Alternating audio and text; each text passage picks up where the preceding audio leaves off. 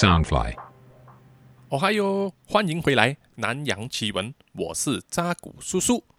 南洋奇闻》是由 Soundfly 声音新翅膀监制，全球发行。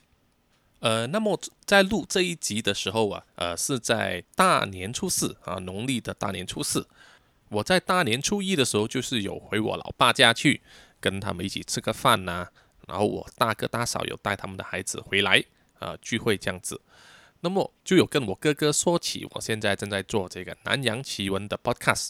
那么他也提供了给我很多新鲜的 idea 啊，还有一些啊所见所闻啊奇案这些东西。那么我父亲也有跟我分享。那么呃我就会啊根据他们提供的意见，还有一些新的 idea 呢啊，就会把他们记录下来，然后收集一些资料之后啊，也会做这个 podcast 啊呈现给大家听啊，因为。始终我一个人的力量啊，可能有些时候是不足够的。那么有些人可能啊所见所闻比我更多啊更广，所以欢迎啊大家如果有一些什么 idea 的话，也可以通过我 IG 啊这样子联系上我，给我提供一些新的啊这个这个新的概念这样子。那么，呃，这一集的故事呢，啊，这个案件也是我大哥大嫂子提供给我的，啊，他提醒我说曾经有发生过这个事情。那么我依稀也是有印象哦，我曾经看过这个新闻报道，只是说啊，这一阵子在做其他各国的案件的时候就没有想起来。那么他提醒我之后啊，我想到，诶，这个内容啊，其实也相当的呃不错，所以我就做了这一集的 podcast 了，好，所所以要谢谢我的大哥和大嫂。好，废话不说，我们这一期直奔主题了。呃，事情是发生在二零零七年，在马来西亚吉隆坡哈，有一个三十岁左右的这个华裔男子哈，华人，他在这个银行的法拍会上啊，就花了这个四十万马币，四十万马币大约等于台币啊三百九十万、三百八十万左右吧哈，就买下了一个位于吉隆坡 Monkara 啊，我们中文叫做满家乐。有一个高级公寓的这个单位啊，这个高级公寓叫做 Bayou Monkara，在十九楼的一个公寓单位啊。Monkara 这个地方呢是吉隆坡的一个高级住宅区哦，它的位置呢是在一个地势比较高的这个山地上面哈。居民呢大多数都是外国人啊，expatriate，来自日本的、韩国的、中国、英国、美国的都有。这里呢也有很多那个国际学校啊，很方便这些外国人呢啊，他们把孩子送进这边的学校就读，所以收费都很贵的哈。那么这个公寓啊，当时的这个市价应该是接近了七十万到八十万马币吧，哦，所以当时这位华裔男子呢，是以大约是半价左右的价钱，就是拍拿到了啊，拍到了这一个法拍的这个公寓单位啊，算是捡到宝了吧，哈。因为即使到了今天呢，Monkara 满加勒这个地方呢，它的房地产的价格呢还是很高的，而且站得很硬。就是说，这里的公寓啊，每一栋啊，每一个单位都是过百万马币的，这在台湾来说是过千万，在其他地区呢，哦，这样的价格呢是可以买到单层或者是说双层的排屋了，就是有自己的停车场在地面的那一种。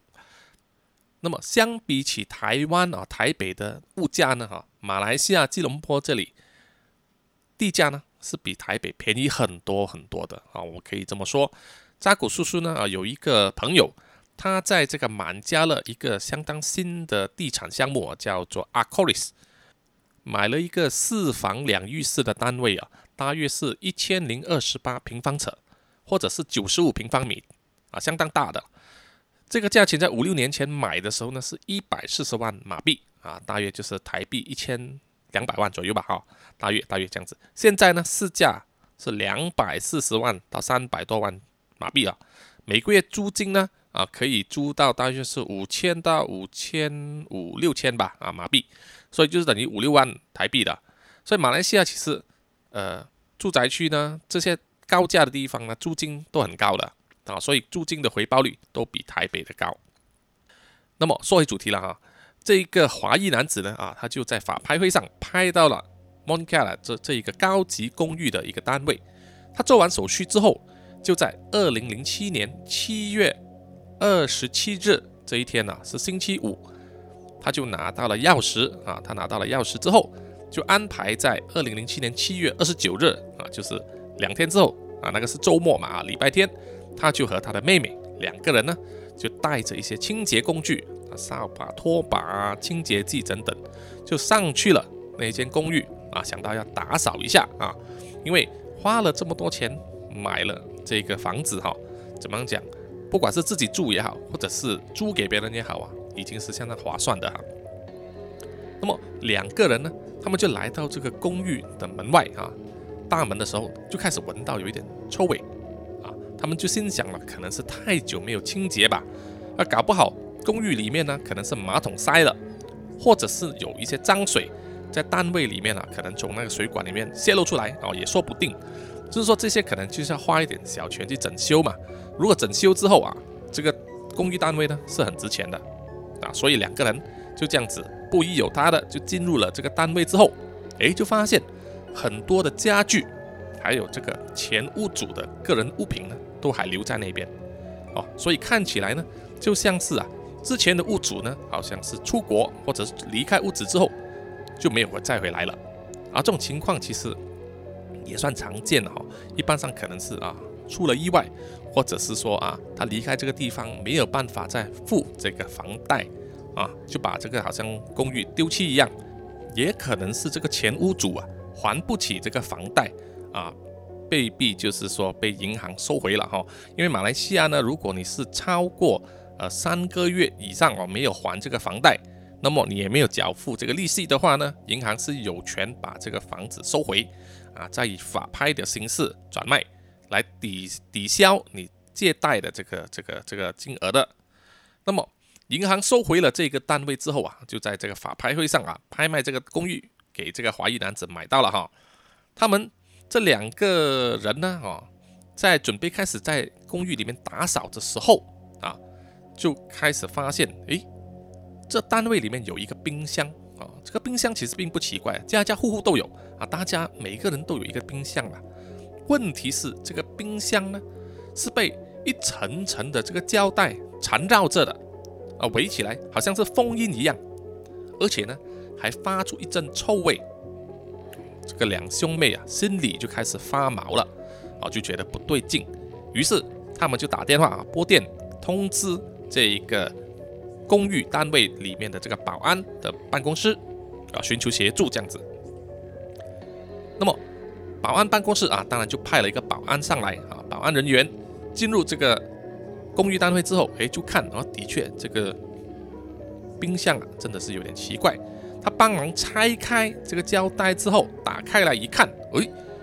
冰箱里面啊放了是五个黑色的塑胶袋，五个黑色的塑胶袋相当大哦。因为这个法拍单位啊，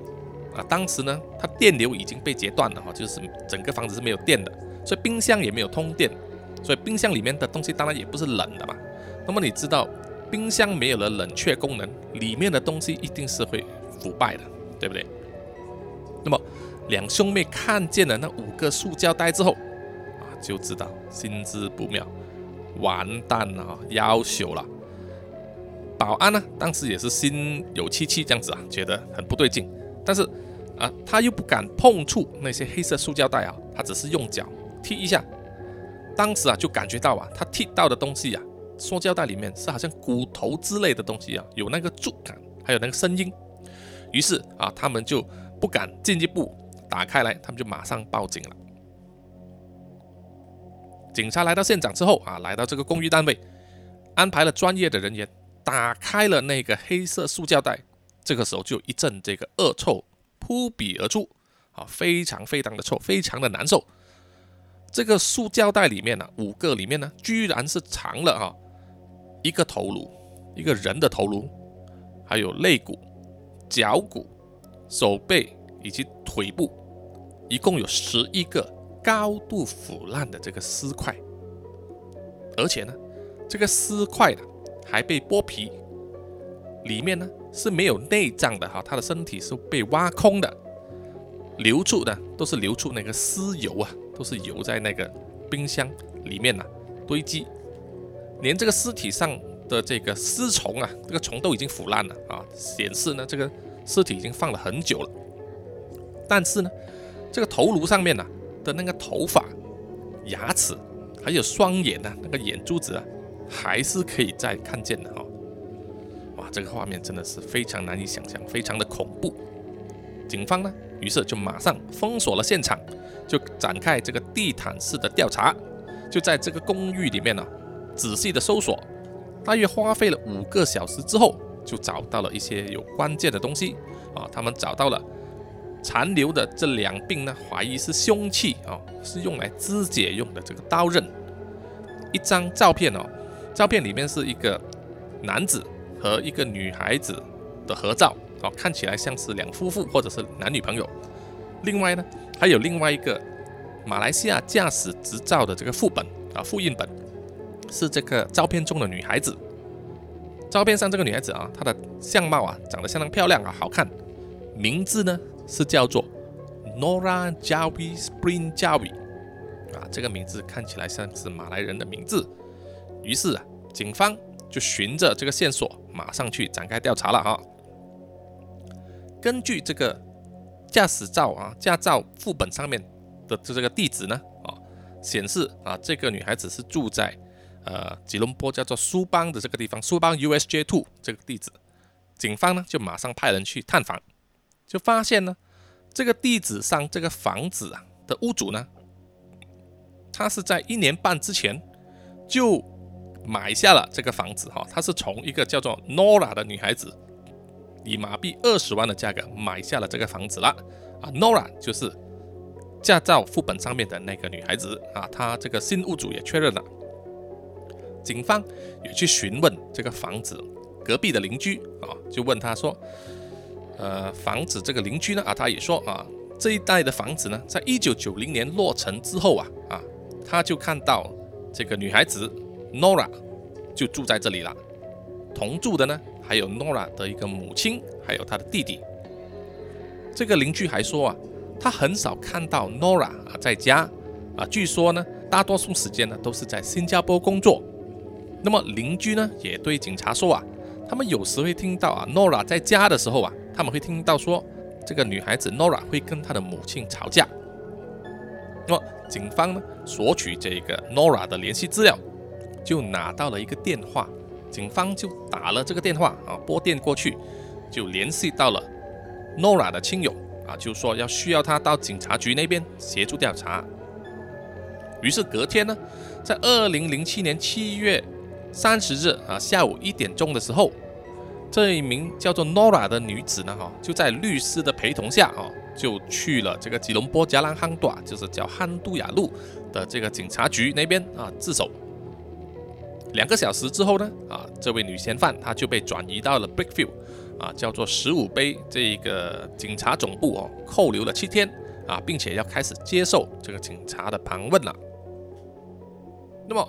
根据警方这边提供的资料呢，哦，这名叫做 Nora 的女嫌犯啊，当年呢是三十三岁，来自东马萨劳约，她是属于呃一般土族和华裔的这个混血儿啊，长得非常漂亮，身材修长啊，姣好这样子。那么 Nora 呢，在她少女的时候啊，就已已经是这个学校的壁球队成员，以及是一个州选手哈。后来 Nora 呢。就去了美国攻读这个资讯科技系，然后完成学业之后呢，就去了新加坡啊，职业呢是电脑资讯员。而在冰箱里面发现的这个死者呢，哈，当时估计就是一个新加坡籍的男子啊，三十九岁的郭永胜，哈，中文名应该是叫做吴玉成，是一个新加坡人的这个生意人。他毕业于这个美国纽约大学的财经系，呃，是 Nora 的丈夫哦，他们两个人是夫妻关系。那么两个人呢是于二零零二年结婚，二零零五年呢就一起入住这个 Monkara 这个公寓单位了。那么自首之后，Nora 呢就接受了警方长达六个小时的这个盘问哦。Nora 在盘问的时候啊，表现得相当冷静。那么警方首先就是问了啊，Nora，你有没有杀害你的丈夫啊吴玉成，并且呢把他肢解和藏尸在家里的冰箱里面呢？那么 Nora 当时就极力的否认了啊，说他没有杀他，并且说啊是他的情夫杀的啊，情夫下的手。然后 Nora 又改口啊，又说她的丈夫已经失踪很久了，但是只是她并没有去报案。那这又有点奇怪了啊，这个证词。于是警方就问：“那你的情夫是谁呢？”啊，Nora 又不肯说出名字，支支吾吾这样子。然后后来她又说：“啊，她的丈夫啊有对她就是进行这个家暴。”总之啊，Nora 的口供呢就是一直反反复复的哈，没有一个统一的证词。呃，所以警方呢也是觉得说这个女嫌犯 Nora 口供非常的可疑啊。根据这个当时的报章媒体啊，就是采访这个 Nora 的父亲啊，得到的这个资讯呢，Nora 的父亲呢当时是五十七岁，他的父母亲呢就是在一九九一年呢就已经离婚了。Nora 呢就和母亲住在吉隆坡这个 USJ Two 啊，就是旧的屋子那一边，而他父亲呢就是住在东马的萨劳越。他的父亲呢，最后一次见面啊，见到他的女儿是在一九九三年的时候，在新加坡啊。当时呢，Nora 是以一个和事佬的身份呢，是想办法就是要修补他父母之间的一些矛盾哦。见面之后谈过之后，他的父亲呢，就是放下了和母亲的一些成见啊，就是可能关系比较好转了。那么之后他也没有见过他这个女儿了。那么媒体呢报道也显示说。Nora 和她的这个丈夫吴玉成的婚姻呢，哦，并没有收到自己母亲的这个祝福啊，啊，也就是说，她母亲是反对 Nora 嫁给这个新加坡人的，但是 Nora 呢执意要嫁给他，这可能呢，也可以解释说为什么邻居会听到啊母女之间有这个争吵的这个原因了。那么警方呢，啊，一方面。就采集了这个死者啊在冰箱里面这个尸体的 DNA，送去新加坡啊协助这个验证这个身份啊，同时也要进行这个尸检报告，也和这个新加坡的警方啊就是联系还有合作，就找到了吴玉成的这个家人呢啊来到吉隆坡录取这个口供。那么根据报告显示呢，吴玉成的家人呢在二零零五年八月的时候就曾经向这个新加坡警方报案。说吴玉成呢失踪了，完全联络不上他哦，也联络不到他的这个妻子 Nora。那么后来这个尸检报告啊也出来了啊，根据 DNA 的这个比对，也证实了冰箱里面的这个死者就是吴玉成啊，新加坡的这个吴玉成。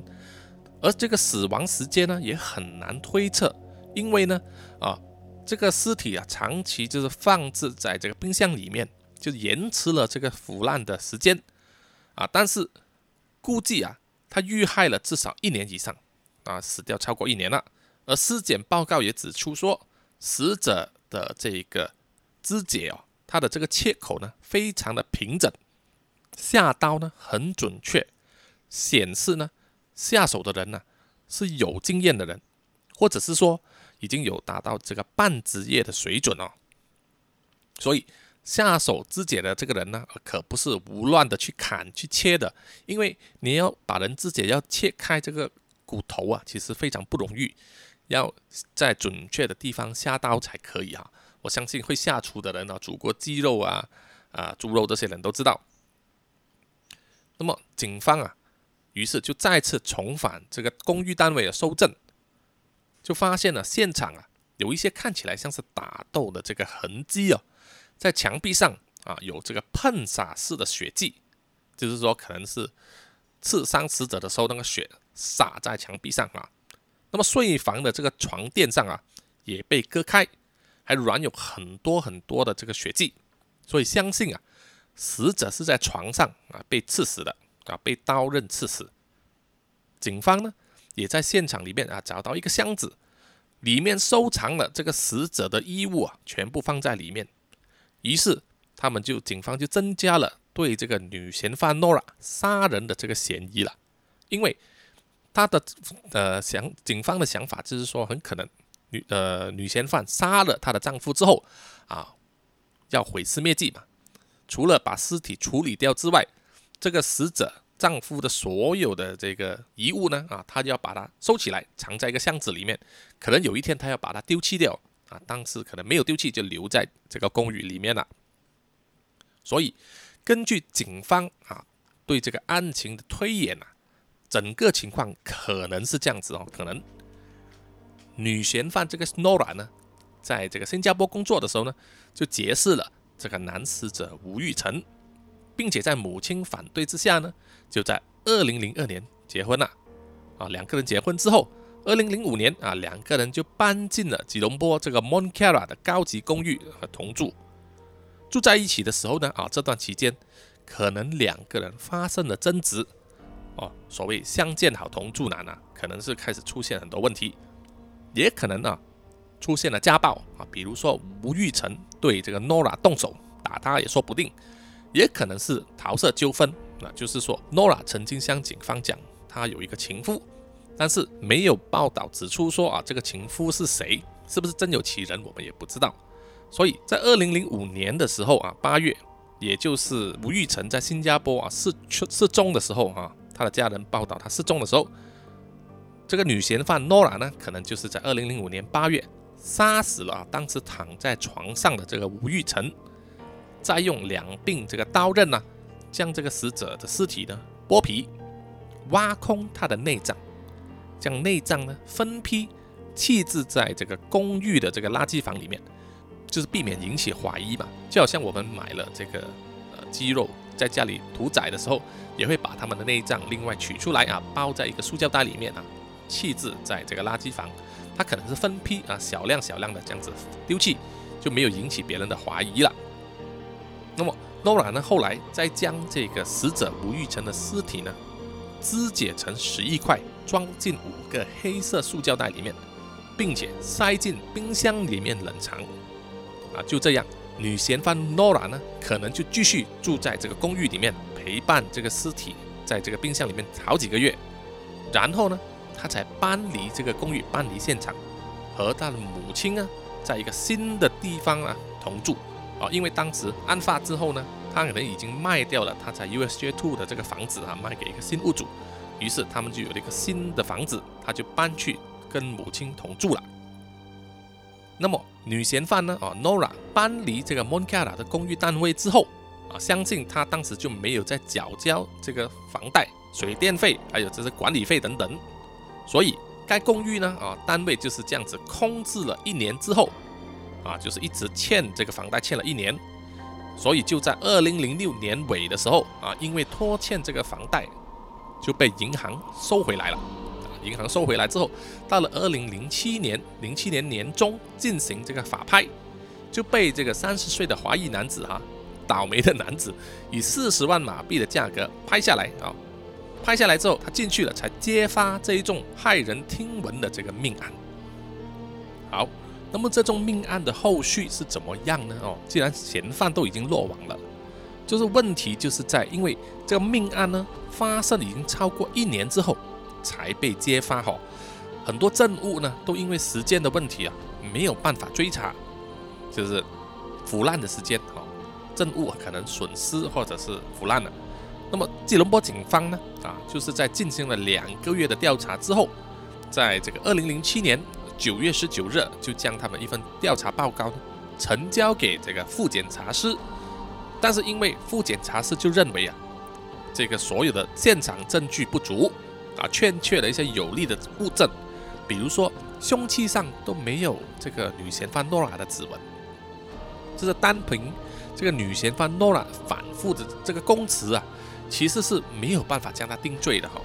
也没有办法直接牵连到说这个死者呃吴玉成的死呢是跟他有关，于是啊就宣布说当庭释放啊，诺拉呢当天就离开法庭，就是一个自由人了。这一宗命案呢，也就成为马来西亚历史上另一宗无头公案了。那么在这里呢，啊，扎古叔叔要补充一句啊，就是这个扎古叔叔的想象了。在前几集这个扎古叔叔的 podcast 里面有提到说，在这个啊沙劳越啊东马婆罗洲那一带呢，就有这个猎头族嘛，啊，大家有印象吗？就是啊，包括一般人、母鹿人。还有这卡达山人，他们都是在婆罗洲那一带土生土长的这个猎头族哈，所以这个 Nora 呢，因为她来自萨劳越，她是伊班族和当地华裔混血所生的这个孩子，所以她可能自小长大的时候呢，啊，就可能有学习或者了解到他们伊班族的这些传统文化，包括呃狩猎、打猎，或者是处理一些动物尸体的这个经验，所以可能就是加强了他去处理尸体的时候的这个手法。建立了一个相当强的心理建设，所以他在一个人处理肢解这个吴玉成的尸体的时候呢，可能当时的心情啊，并不是说是呃非常恐慌的，他可能是很冷静，他可以有条不紊的啊下刀准确，把所有的尸体完整的肢解成十一块。当然，这个完全是扎古叔叔本人的想象啊，并没有一些事实或者是一些。报道的根据啊，这个只是想象。好，这一集的这个南洋奇闻呢啊，就到此为止。那我希望大家喜欢，也希望大家呢可以去啊跟踪我这个 IG 啊 MV 专业、Facebook 专业啊、YouTube 还有这个官网啊 Triple W 到南洋 Wise dot com。另外呢啊，当然也是希望大家能够去 Patreon 啊支持扎古叔叔所做的啊特殊重口味的这个 Podcast 节目哈。好。我们下一集再见啊，拜拜。